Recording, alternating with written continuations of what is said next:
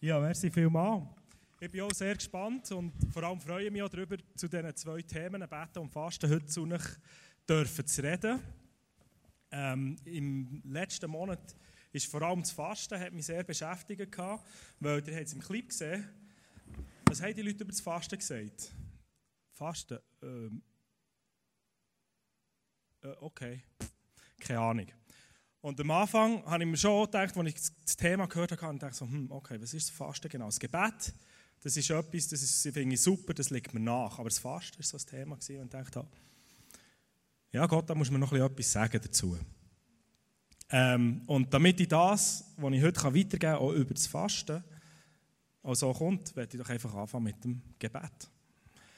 Herr Jesus, ich danke dir vielmals, dass wir heute wieder zusammenkommen können, um hier zu hören, was du uns zu sagen hast. Ich danke dir vielmals, dass du uns das Gebet geschenkt hast, wo wir können, ähm, dich erfahren, dich näher lernen kennen, die Willen tiefer ergründen. Und ich bitte dich einfach, dass du auch heute zu uns redest, dass du uns etwas offenbarst über das Gebet, aber auch über das Fasten.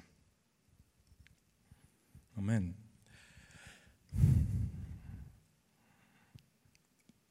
Ja, ähm, ich möchte mich heute vor allem auf die Bedeutung vom Gebet und vom Fasten fokussieren, auch wenn es in der Bergpredigt um etwas anderes geht.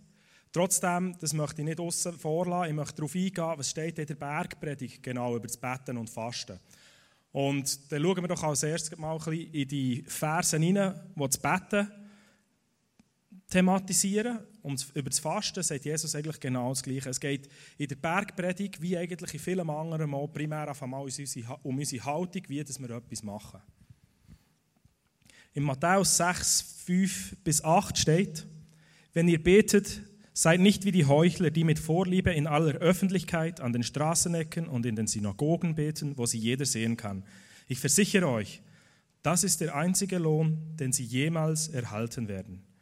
Wenn du betest, geh an einen Ort, wo du allein bist. Schließ die Tür hinter dir und bete in der Stille zu deinem Vater. Dann wird dich dein Vater, der alle Geheimnisse kennt, belohnen. Plappert nicht vor euch hin, wenn ihr betet, wie es die Menschen tun, die Gott nicht kennen. Sie glauben, dass ihre Gebete erhört werden, wenn sie die Worte nur oft genug wiederholen. Seid nicht wie sie, denn euer Vater weiß genau, was ihr braucht, noch bevor ihr darum bittet. Also das Erste, was wir da drinnen wieder sehen, das ist schon etwas, was der Andi schon erwähnt hat, als er über das Gehen geredet hat. Wir sollen in einer Haltung beten, wo es darum geht, dass wir mit einem Gott rechnen, der ins Verborgene hineinschaut. Das heisst, ähm, wir beten wegen Gott und nicht wegen den Leuten drumherum. Und wenn wir jetzt den den Text ein bisschen extrem würde auslegen und sagen, okay, ähm, Jesus fordert uns auf, im stillen Kämmerlein zu beten ähm, und er daraus sagen, okay, das ist ein neues Gesetz, das heisst, von jetzt an wir nie mehr in der Öffentlichkeit beten, ähm, immer nur für uns schön im Kämmerlein, dann gehen wir eigentlich wie das Gegenteil rein von dem, was Jesus dort den Pharisäer eigentlich wollte sagen. Er hat den Pharisäer sagen, dort, es geht nicht darum, dass ihr betet, für das ihr betet habt, also geht es aber im Gegenteil auch nicht darum, für das wir das Gebet verstecken. Das wäre genauso eine neue Gesetzlichkeit. Oder auch ähm, im Fasten innen, genau das Gleiche. Wenn wir fasten das können wir nicht unbedingt verstecken. Also wir müssen uns nicht gesetzlich daran halten, dass es ja niemand sieht, dass es ja niemand anmerkt. Weil wenn ich jetzt zum Beispiel faste, Spätestens beim nächsten Mittagessen oder beim nächsten Nacht wird Minka fragen, äh, du, warum isst du nichts? Und dann kann ich ja schlecht sagen, du, sorry, es ist einfach wirklich nicht fein. Ähm, oder äh, sagen, ich habe schon genug, ich habe schon vorher gegessen. Mal erstens wäre das eine Logik und zweitens, da hat auch unsere Beziehung nicht besonders gut. Ähm, Das andere, was Jesus zum Gebet auch sagt, ein bisschen später, sagt er, wenn zwei oder drei in meinem Namen zusammenkommen, bin ich mit unter ihnen. Und er sagt dort auch, dass sie, wenn zwei im, e, auf Erden eins werden und eine Bitte an Gott richten, dann wird es ihnen geben. Und wie können wir das zwei zusammen beten, wenn wir das allein für uns im Kämmerlein machen sollen? Also, ihr seht, das ist etwas, was ich herausheben möchte. Es geht nicht darum, gesetzlich zu werden drin, das Gebet zu verstecken. Weil ich meine, sonst könnten wir kein Frühgebet machen, sonst wieso habe ich da vorhin gebetet, wieso tun wir zusammen als Gemeinde beten. Es geht um die Haltung, die wir entwickeln sollen. Wir beten, weil wir Gott näher kommen Und das Gebet dementsprechend ist ein heiliger Akt, genauso wie das Fasten auch und das Geben auch. Aber das Geben haben wir jetzt schon gehabt. Was wollte ich sagen? Unsere einzige Motivation im Gebet soll der Wille von Gott sein. Wenn wir beten und fasten, dann soll es wirklich nur darum gehen, etwas mit Gott anzuschauen, zu besprechen oder einfach sein Willen zu tun und zu proklamieren. Und es soll uns in keinem Moment darum gehen, vor anderen Leuten gut anzustehen oder als fromme Christen angeschaut zu werden. Und er sagt dann auch, ich versichere euch, das ist der einzige Lohn, den sie erhalten werden, wie aus dieser Haltung heraus beten. Das Einzige, was sie bekommen, ist, die Leute schauen es an und sagen, oh, das ist ein Frommer.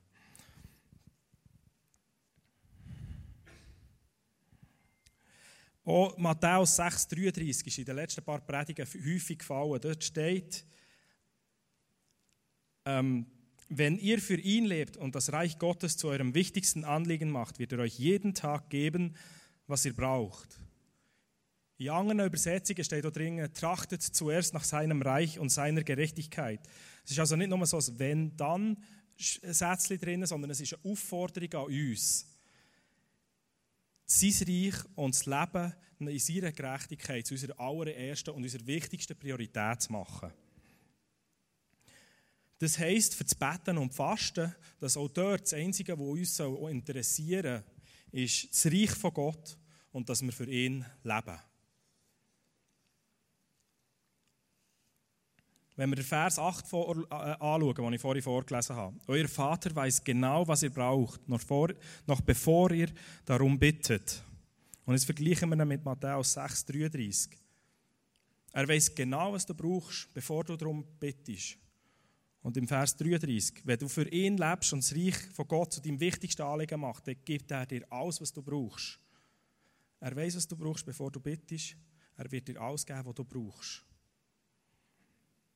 Also wir müssen uns nicht um uns selber sorgen, sondern unser Vater im Himmel macht das für uns. Was wir sollen machen, ist uns um ihn und um sein Reich sorgen. Und genau dort, bei ihm und seinem Reich, dort soll unser Herz liegen. Oder äh, wir können so ganz krass ausdrücken, wenn wir wollen, dass es uns gut geht, dann sollen wir uns nicht um uns sorgen, sondern wir schauen, dass wir mit all unserem Sein, mit all dem, was wir haben, nach Gott und seinem Reich ausstrecken. Und dann werden wir durch das die vollkommene Versorgung erfahren.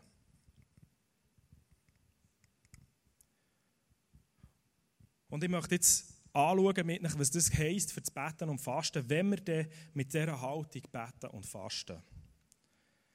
Im, in den folgenden Versen, ab Vers 9 im Kapitel 6, da lehrt Jesus das Vater unser. Und was hier Jesus eigentlich lehrt, ist ein bisschen die längere Version, die längere Fassung von Matthäus 6,33. Er fängt an mit den Haltungen, die wir haben sollen, wenn wir beten, wenn wir leben, grundsätzlich. Unser Vater im Himmel, geheiligt werde dein Name. Sein Name soll geheiligt sein. Also das allererste, was wir machen sollen, ist Gott ehren. Unser Leben soll Gott ehren, genauso wie unser Wort und unser Gebet. Also lebe zuerst für ihn. Dein Reich komme und lebe für sein Reich. Und die Aussage, dein Reich komme, die lebt davon, von, von einer Sehnsucht, die wir haben, wo wir uns ausstrecken nach dem Reich von Gott und sagen, Gott, Dein Reich, es soll kommen. Es ist das, was wir brauchen. Bevor alles andere. Dein Wille geschehe wie im Himmel, so auf Erden. Und sein Reich, das wird kommen in dem Moment, wo sein Wille auf der Erde auch wird geschehen. So wie er schon im Himmel besteht, der Wille von Gott. Also, wenn wir zuerst nach seinem Reich trachten, dann bitten wir in unseren Gebeten darum, dass Gottes Wille so wie er im Himmel schon besteht, auf Erde kann passieren Und ich glaube, in diesem Abschnitt hier aus, aus, dem, aus dem Vater unser ist, eine, ist eine, da steckt ein grosses Geheimnis drin über das Gebet. Und äh, da werde ich noch tiefer darauf eingehen, aber ich werde zuerst noch das Vater unser fertig anschauen. Unser täglich Brot gib uns heute. Und erst jetzt, erst nach, nach der Anbetung von Gott, nach dem Trachten vom Reich, darum bitten, dass sein Wille geschieht. Erst dann geht es um unser Bedürfnis. Und auch hier, es geht nicht darum, was wir morgen, was wir übermorgen, was wir in einem Jahr und was wir sonst noch alles brauchen, sondern einfach das, was wir heute, jetzt im Moment einfach mal brauchen. Weil wenn wir unser Leben so leben wie nach den ersten drei Abschnitten aus dem Vater unser, dann wird er uns ja sowieso geben, was wir brauchen, wie er es verspricht. Vergib uns, äh, vergib uns unsere Schuld, genau wie wir denjenigen vergeben, die an uns schuldig geworden sind. Wenn wir also ganz auf Gott ausgerichtet sind und diese Haltung haben, zuerst für ihn und für sein Reich zu leben, dann hat Schuld bei uns keinen Platz. Und es geht hier um unsere eigene Schuld, aber es geht auch um Schuld, die andere an uns haben. Das hat keinen Platz in unserem Leben. Wir, wir bitten um Vergebung für die Schuld, die wir auf uns geladen haben, und wir vergeben die Schuld der anderen, damit uns das nicht mehr weiter belastet und behaftet. Jesus geht nach dem Vater unser sogar noch, noch krasser auf die Verse ein und er sagt, ähm, dass wenn wir nicht vergeben, dann haben wir A nicht die Haltung. Wir, wir, wir streben nicht zuerst nach Gott und nach seinem Reich. Und B sagt er, der Weg zu Gott ist zu, wenn wir nicht vergeben. Weil der vergibt er auch nicht. Also überlegt euch das mal, was das genau heisst. Wenn wir nicht vergeben, etwas, das nicht unsere Schuld war, wenn wir nicht vergeben, dann ist der Weg zu Gott zu.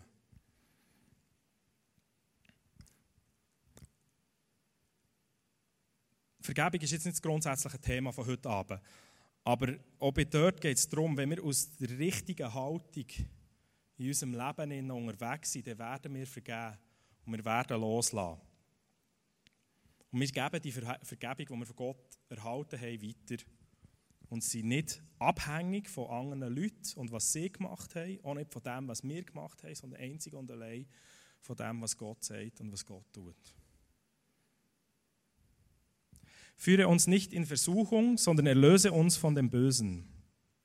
Wenn wir Anfechtungen und Prüfungen erleben, dann geht es nicht darum, dass wir zuerst alles drumherum selber in den Griff bekommen, sondern wir gehen mit allem, mit dem gehen wir zu Gott und er muss uns die Kraft und die Autorität und die Herrlichkeit geben, damit wir in dieser Situation können Schlag kommen Also auch hier, nicht Versuchung ist das Zentrum, sondern immer noch Gott.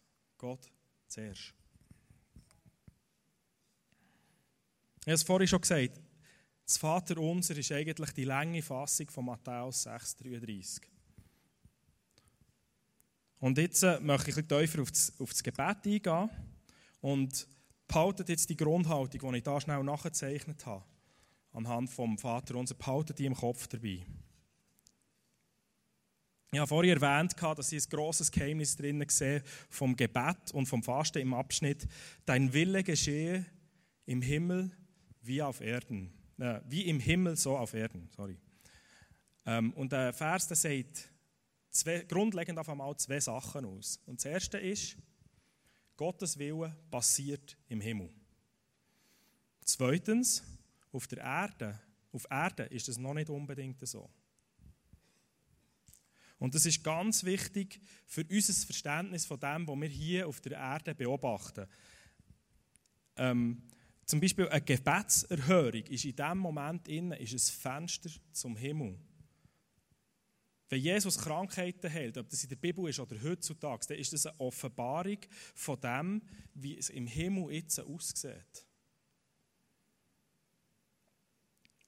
Der Rückschluss oder der Gegenschluss ist in dem Sinne nicht zulässig. Also wenn wir beten und wir sehen nicht, dass etwas auf Erden passiert, heisst das nicht, dass das, was auf Erden ist, der Wille von Gott ist und es heisst auch nicht, dass im Himmel nichts passiert ist. Es heisst nur, dass der Wille von Gott noch nicht sichtbar offenbart ist worden.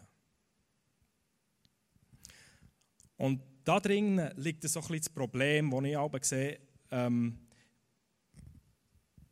wenn, dass wir Gebet und Gebetserhörung von dem abhängig machen, was wir sehen. Aber im Epheserbrief 6 äh, lesen wir, äh, dass, dass äh, unser Kampf der ist nicht gegen sichtbare Mächte, sondern gegen unsichtbare. Es, es, es heißt so schön, die unsichtbaren Mächte der Finsternis, die die Welt beherrschen. Also das heißt, der Wille von Gott im Gebet wird in erster Linie mal in der unsichtbaren Welt ausgesprochen. Und hätte auch dort Auswirkungen. Und was es dort auswirkt, das hat dann auch Folgen, die man im Sichtbaren dann sieht. Der Vers sagt uns, so, äh, sagt uns noch etwas weiteres. Jesus sagt ja, wir sollen so beten. Das heisst, Jesus lehrt uns, dass unsere Haupthandlung, nebst der Verehrung von Gott, geheiligt werde dein Name, nicht, ähm, dass wir das darin, darin sollen sehen, um die Offenbarung von seinem Willen zu bitten. Und da steckt enorm viel drin. Die treibende Kraft hinter im Gebet, das ist der Wille von Gott. Und die Offenbarung davon. Ähm, Im 1. Johannes 5,13 wird es auch nochmal deutlich. Dort sagt ähm, Johannes, und wir dürfen zuversichtlich sein, dass er uns erhört, wenn wir ihn um etwas bitten, das seinem Willen entspricht. Also es zeigt, es geht im Gebet darum, zu bitten, dass der Wille von Gott passiert. Und das heißt Folgendes: Das, was wir beten mit der richtigen Haltung, das ist eine verbale Offenbarung vom Willen von Gott. Und die physikalische, also die sichtbare Offenbarung, das ist näher ein Zeugnis für Gottes Kraft. Und da haben wir keinen Einfluss drauf. Das liegt einzig und allein bei Gott. Ich sage es nochmal. Das Gebet ist die verbale, also die ausgesprochene Offenbarung vom Willen von Gott. Wenn wir nach seinem Willen beten, dann offenbaren wir, was Gott im Himmel am Machen ist und was sein Wille im Himmel ist. Und wir bitten darum, dass es durch seine Kraft auch im Sichtbaren auf der Welt passiert. Ebenfalls, also es ebenfalls offenbart wird. Und für mich erklärt das so eine der Grundhaltungen, die wir Christen häufig haben bezüglich, vom, bezüglich dem Gebet. Und zwar, ähm, wenn das einzige Gebet, das erhört wird, das ist, was sowieso schon dem Willen von Gott entspricht, für was beten wir denn überhaupt? Wieso ist, was haben wir da genau noch zu tun damit? Ich meine, wenn es nicht dem Willen von Gott entspricht, dann passiert nichts. Und wenn es dem Willen von Gott entspricht, dann passiert es ja sowieso. Ähm, es zeigt für mich das Folgende. Äh, Gott der braucht uns Menschen nicht, für dass er sein Reich bauen kann. Aber er will uns brauchen. Und das heisst, nur weil etwas sein Willen ist, heisst es noch lange nicht, dass es auch am Machen ist. Gerade. Er will, dass es Menschen gibt, die bezeugen, was sein Willen ist, die dafür einstehen, dass sein Willen passiert.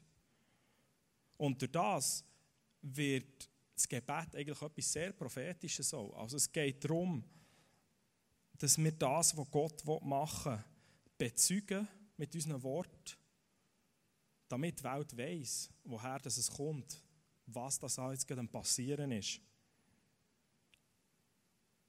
Und das sagt für mich eigentlich, dass das Gebet für uns Christen, das ist so die Waffe, die wir haben. Und ich habe etwas mitgebracht dazu. Etwas Kleines, Spielzeug. Das Gebet ist das Schwert von einem Christ. Und das Schwert, das wird ja in einem anderen Bezug auch noch erwähnt, auch wieder im Epheserbrief. Mit der Waffenrüstung, und dort ist auch die einzige Waffe, die wir haben, das Schwert. Und das Schwert wird dort ein bisschen schwierig verständlich und umständlich beschrieben. Ähm, das Schwert, welches ist das Wort Gottes, das der Geist uns gibt. Ähm, also das Schwert ist das vom Geist gegebene Wort. Und das, was ich jetzt vorhin gesagt habe, das Schwert ist das Gebet vom Christ. Und wie passt, wie passt das jetzt zusammen? Mit der richtigen Haltung, also wenn wir zuerst für ihn leben, dass sein Reich passiert, dass sein Wille soll geschehen, dann ist das Gebet kein Ausdruck von unserem eigenen Wunschdenken. Also nicht so, oh, bitte, bitte, bitte, Gott macht, dass ich äh, morgen nicht muss arbeiten oder so. Äh, sondern es ist eine reine Wiedergabe von dem, was Gott passieren will. Und eine reine Wiedergabe von dem, was Gott uns offenbart hat. Also Gottes Geist sagt uns, was Gott will. Und sein Wille wird durch unser Wort im Gebet bezeugt.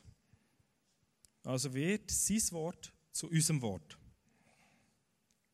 Also ihr seht, das, ist, das, das Gebet in Reinform ist sehr, sehr prophetisch. Es geht aber sogar noch darüber hinaus. Es geht nicht nur darum, dass Gott sagt, proklamiert mein Willen, sondern es geht darum, dass wir darum bitten dass das sichtbar wird. Und da ist einfach das Gebet eben eine gewaltige Waffe, die uns helfen kann, das Licht und Salz sein, das wir auch schon gehört haben im Rahmen dieser Predigt, wo wir eben sein sollen.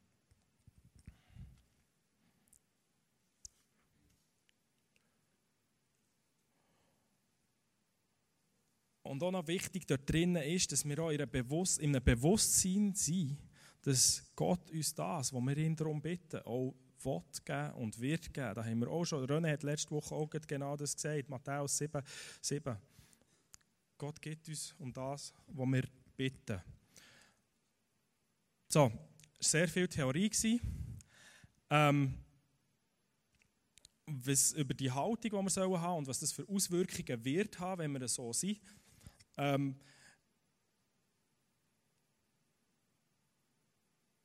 sorry, ich. Genau. genau. Das Problem, das, ich da drinnen sehe, ist einfach, ja, wie können wir denn sicher sein, dass das, was ich bete, effektiv vom Willen von Gott entspricht? Also, wie kann ich sicher sein, dass mein Gebet Wirkung hat? Und Jakobus 1, 5 bis 7 redet genau von dieser Problematik. Wenn jemand unter euch Weisheit braucht, weil er wissen will, wie er nach Gottes Willen handeln soll, dann kann er Gott einfach darum bitten. Und Gott, der gerne hilft, wird ihm bestimmt antworten, ohne ihm Vorwürfe zu machen. Aber wer ihn fragt, soll auch wirklich mit seiner Antwort rechnen. Denn einer, der zweifelt, ist so aufgewühlt wie eine Meereswoge, die vom Wind getrieben wird, hin und her geworfen wird.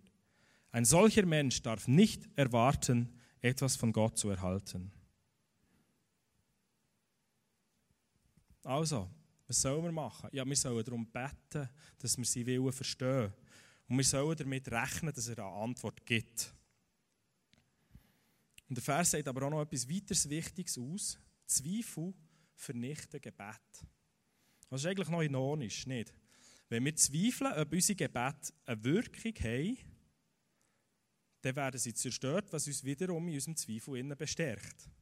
Also kommen wir in so eine Negativspirale rein. Also was gibt es denn für Möglichkeiten, damit wir dem Willen, dem Willen können wirklich sicher, sicher sein und die Zweifel, die wir haben, auszumerzen? Lesen die Bibel. Es ist so einfach. Also, es steht dermaßen viel in der Bibel darüber, was das Gott tun will, was er vorhat mit seinem Volk, was er vorhat mit dem Individuum. Ich möchte einfach einen Punkt herausheben, wo er, wo er sagt, er, er hat konkrete Gebetsanliegen für uns bereit. Er sagt im 1. Timotheus 2, 1 bis 4, vor allem anderen fordere ich euch auf, für alle Menschen zu beten. Bittet bei Gott für sie und dankt ihm. So sollt ihr für die Herrschenden und alle anderen Menschen in Führer der Stellung beten, damit wir in Ruhe und Frieden so leben können, wie es Gott gefällt und anständig ist. Das ist gut und macht Gott, unserem Erlöser, Freude. Er möchte, dass jeder gerettet wird und die Wahrheit erkennt. Also, es ist Gottes Wille, dass wir für andere Menschen beten. Es ist sein Wille, dass wir für die Regierungen beten. Also betet für die Wahlen, die jetzt anstehen. Nicht unbedingt nur, dass Christen in die Regierungspositionen kommen, aber dass die Leute, die in diesen Positionen sind, dass die nach Gottes Willen handeln. Es ist sein Wille, dass wir in Ruhe und Frieden leben können. Also betet darum. Es ist sein Wille, dass jeder gerettet wird und dass jeder seine Wahrheit erkennt. Also, wenn ihr Leute habt, die euch am Herzen sind, dann betet dafür, dass sie zu Jesus finden, dass sie Jesus können lernen kennen als der, der sie erlöst, der die Schuld befreit, wo wir die Beziehung zu Gott, die Gott für uns eigentlich bereit hat, wieder eingehen können. Betet dafür. Es ist der Wille von Gott, da könnt ihr euch sicher sein. Und in all diesen Sachen brauchen wir jetzt nicht mehr zu zweifeln. Weil es steht ja auch, das ist gut und macht Gott, unserem Erlöser, Freude. Diese Sachen entsprechen Gottes Willen. Und es gibt noch viel, viel mehr in der Bibel. Und das Resultat darüber, dass es nicht passiert, das liegt nicht mehr in unserer Verantwortung, sondern das ist Gottes Verantwortung, dass er sein Wort hat. So, jetzt habe ich sehr viel Zeit mit dem Betten verbracht. Laut Timer habe ich noch zwei Minuten für das Fasten. Schauen wir, ob wir durchkommen. Gut. Ich habe das Gefühl, die Bedeutung des Fasten ist bei vielen Leuten ziemlich verloren gegangen. Meistens beziehen wir das Fasten auf sogenannte Timeouts, so wie da die eine Frau, die auf Kaviar und auf Ostern und so verzichtet. Nicht? Also wir verzichten bei einem Timeout auf Sachen, ähm, wo aus meiner Sicht wir merken, okay, die haben irgendwie eine ungesunde, eine ungesunde Bedeutung in meinem Leben. Also versteht mich nicht falsch, ich sehe Timeouts nicht als etwas Schlechtes, aber ein Timeout ist für mich nicht ganz Fasten im biblischen Sinn. Wenn wir so ein Timeout eben nehmen, dann geht es primär darum, dass wir so ein bisschen lernen, mit etwas, was uns auf eine ungesunde Art und Weise beschäftigt, lernen, den richtigen Umgang damit zu haben. Oder zumindest sollte das aus dieser Zeit rauskommen. Ich meine, das bezieht sich in den häufigsten Sachen, häufigsten Momenten auf Sachen, die wir nicht unbedingt zum Leben brauchen. Also Kaffeefasten, ähm, Zuckerfasten, Fernsehfasten. Ähm, ja, also Kaffee und Zucker brauchen wir nicht unbedingt zum Leben. Es braucht kein Mensch zum Leben. Vom Fernsehen und vom Handy und so, das reden wir jetzt mal gar nicht, oder? Ähm, also das Fasten im biblischen Sinn bezieht sich auf das Verzichten von Essen und von Trinken. Also Sachen, wo wir nicht leben können ohne die. Und da sehe ich, es fragt man sich jetzt, also, ja, warum in aller Welt sollte man das machen? Und das Einzige, was man mit dem Fasten so ein bisschen verbindet, ist primär einfach eine Disziplinübung. Aber aus, dem, aus der Bergpredigt heraus sehen wir, es geht beim Fasten nicht darum, einfach am Fasten zu wollen, ein Fasten, für das wir beweisen können, wow, wir haben uns durchbeissen Sondern um was geht es denn drinnen? Was ist das Geheimnis vom Fasten? Und um es ganz kurz zu sagen, das Fasten macht aus dem Gebet das. Also es macht ein grosses Schwert daraus, das heisst, es verstärkt das Gebet. Wenn man die Bibel anschaut, Beten und Fasten sind untrennbar. Oder vor allem das, das, äh, das Fasten kann man nicht vom Gebet trennen. Es gibt nie wo ich irgendwo in der Bibel lese, dass jemand nur fastet, sondern es ist immer damit verbunden, dass sie auch intensiv am Betten sind während. Das heisst also, alles, was fürs Betten gilt, gilt auch beim Fasten. Es geht auch beim Fasten darum, der Wille von Gott auf Erden zu offenbaren. Ich habe das Bild vom Schwert benutzt, für das Fasten zu zeigen. Nein, es ist ein kleines grosses Schwert. Ähm, der Derek Prince, den ich einen super Bibellehrer finde, der hat so äh, das Dreieck benutzt, vom Slide. Er hat gesagt, das Dreieck das entspricht dem Willen Gottes. Wenn wir etwas beten wollen, was passieren soll, dann muss es in diesem Dreieck liegen. Aussen dran können wir beten, fasten, tun und machen, wie wir wollen. Es wird nicht passieren. Wenn wir wollen, dass etwas durch das Gebet erreicht wird, muss es im Willen von Gott liegen. Und auf, der nächsten, auf dem nächsten Slide ist drauf, hat er es so dargestellt, dass im Trapez unten dran, im Willen von Gott, ist das das, was wir durch das Gebet erreichen können.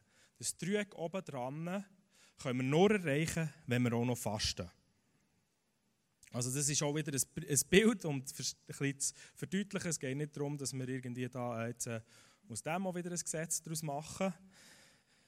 Ähm, es soll einfach zeigen, dass, es, dass das Fasten eine Bedeutung drin hat, einfach noch tiefer und noch bedeutungsvoller den Willen von Gott können erkennen und offenbaren. Also es gibt irgendwie Sachen, die Gott vor uns versteckt, die er uns erst im Prozess vom Fasten und Beten innen wird zeigen. Also wenn wir in die Bibel schauen, gibt es viele Beispiele dafür, dass, dass bei grossen biblischen Ereignissen Leute vorher gefastet haben. Also der Nehemia hat gefastet und betet, wo er dann ist, ähm, zum König gegangen, für darum zu bitten, dass er Jerusalem wieder aufbauen kann. Der Mose hat betet, bevor er die 252 Gesetze hat bekommen. Ähm, Jesus hat gefastet, bevor er öffentlich auftreten ist. Und ähm, die Jünger haben gefastet, bevor der Barnabas und der Paulus auf Missionsreise ausgeschickt wurden. Ähm, bei mir persönlich, ich habe dort einen Moment erlebt, wo ich das erste Mal gefastet habe. Da habe ich unter anderem auch dafür gefastet, dass meine Eltern ein Open Day kommen, wo wir vor ein paar Jahren hier hatten. Und sie sind dann auch gekommen. Und wieso dass das etwas Grosses ist, das ist das erste Mal, wo meine Eltern mit sich in eine Kirche, abgesehen von meiner Konfirmation in der Landeskirche, wo, sie, ähm, wo ich sie darum gebeten habe, und das in, in ungefähr elf Jahren. Das war das erste Mal, wo sie daher kamen. Und das ist für mich und in meinem Leben ist das etwas Grosses gewesen. Und das heisst, das Fasten, das steht immer im Zusammenhang mit Momenten von grosser Bedeutung. Warum aber jetzt Essen und Trinken fasten? Das der Verzicht auf etwas Lebensnotwendiges, der, der, der, verstärkt eigentlich die Haltung, die wir haben sollen, zuerst ihn und zuerst sein Reich. Und wir sagen mit dieser Haltung, dass für uns wirklich gar nichts anderes wichtig ist als der Wille von Gott. Also es geht nicht darum, wenn wir fasten, Gott sagen, Gott, dir, du, du bist mir wichtig. Ich möchte, dass dein Reich hier sichtbar wird und ich will sehen, wie dein Wille da wird. Und ich bitte dich darum, mach das. Das sagt das Fasten aus in diesem Sinn. Und wenn wir mit dieser Haltung fasten, dann gibt es so fünf Sachen, die das Fasten bei uns bewirkt. Es schärft unsere geistliche Wahrnehmung. Also, wir verstehen Gottes Wort besser und es fängt an, für uns praktischere Bedeutung zu haben. Wir fangen an, sein Willen aus seinem Wort heraus erkennen. Bei mir war so ein Beispiel, mal während der Fastenzeit habe ich im Korintherbrief lesen und da habe ich die ersten drei Verse gelesen. Die ersten drei Verse sind Begrüßungswort. Hallo, ich bin der Apostel Paulus, mit dem und dem schreibe ich an die Gemeinde, sei gesegnet. Und ich habe mir anderthalb Seiten Notizen zu diesen drei Versen gemacht, weil es so dermaßen geredet hat zu mir. Und es hat Auswirkungen gehabt ins Leben von meiner Familie und ins Leben äh, um, um, bei mir in meinem Job. Innen. Der zweite Punkt ist, es reinigt unser Herz. Unser Herz. Wenn wir uns auf diese Art und Weise nach Gott ausstrecken und einzig und allein sein Willen erfahren dann macht uns das offen für das Wirken vom Heiligen Geist. Es, es öffnet uns, für das der Heilige Geist kann an unseren Herzen schaffen und uns verändern.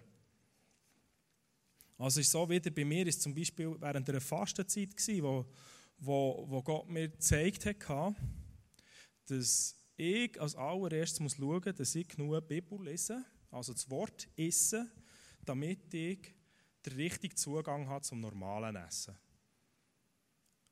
Das mag jetzt vielleicht ein bisschen komisch wirken, aber es ist wirklich so, dass wenn ich nicht genug im Wort lese, dann wird für mich das andere Essen ein ziemlicher Knorz und ein Überlegen, ob ich jetzt noch soll oder nicht und ich habe immer mehr Hunger und so weiter.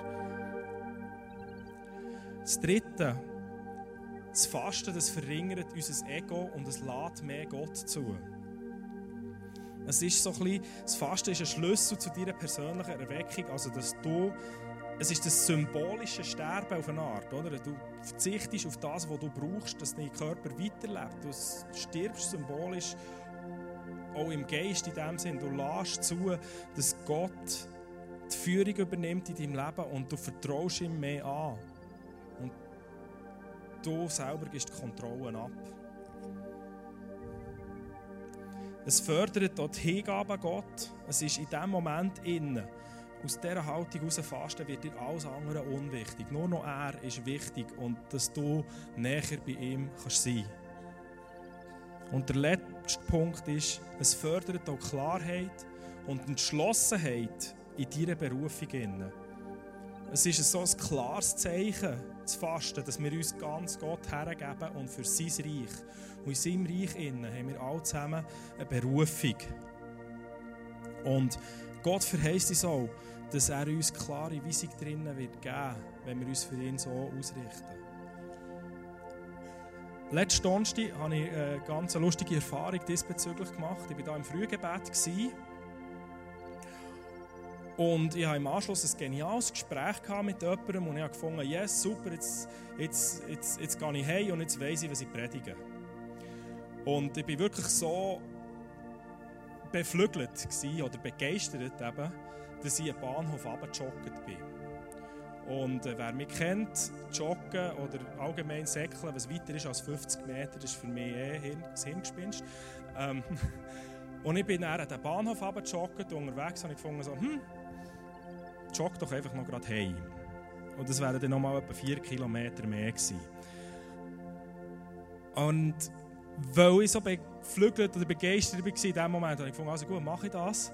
In den Jeans, im Hemd, in der Jacke, in den Halbschuhen, oder? Ähm, und dann hat Gott in diesem Moment zu mir angefangen und hat mir gesagt, ich soll den Tag nutzen fürs Fasten.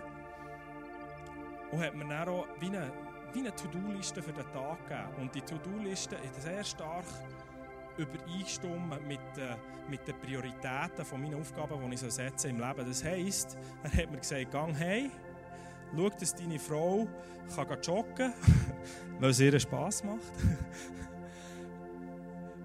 also setz deine Frau frei, schau, dass sie zu dem kommt, was sie braucht. Das Zweite war, habe eins zu eins Zeit mit all deinen Kindern und dann bereits den Abend vor. Und ich hatte an diesem Abend noch mal ein Essen, das relativ wichtig war. Und die Predigt, die gibt es nicht heute. Du kannst du morgen machen.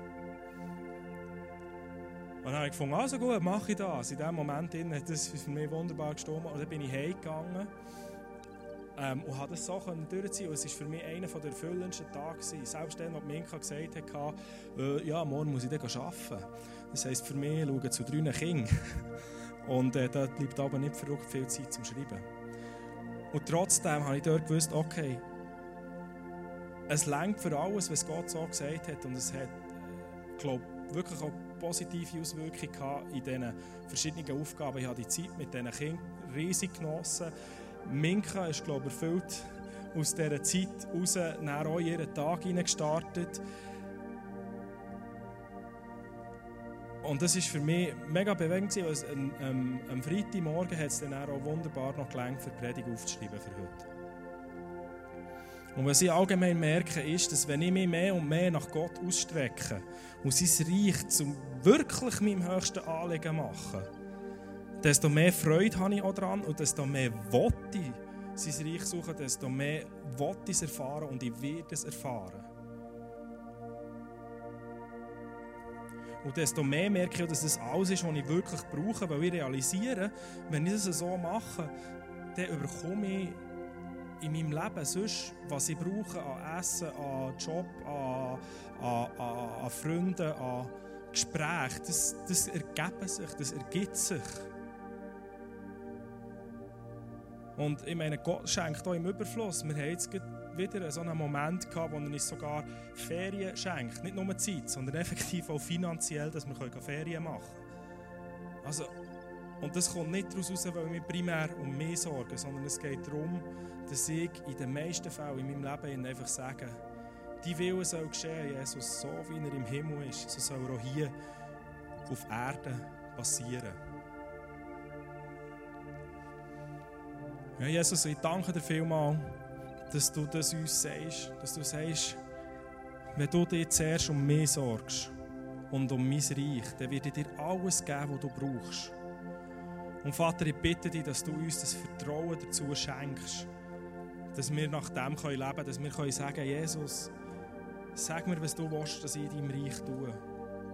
Und ich mache das und ich vertraue, dass alles andere wirst du schon schauen dazu.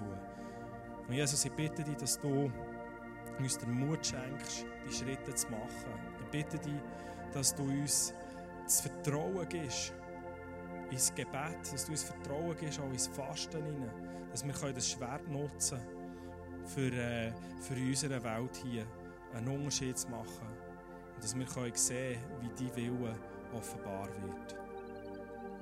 Amen.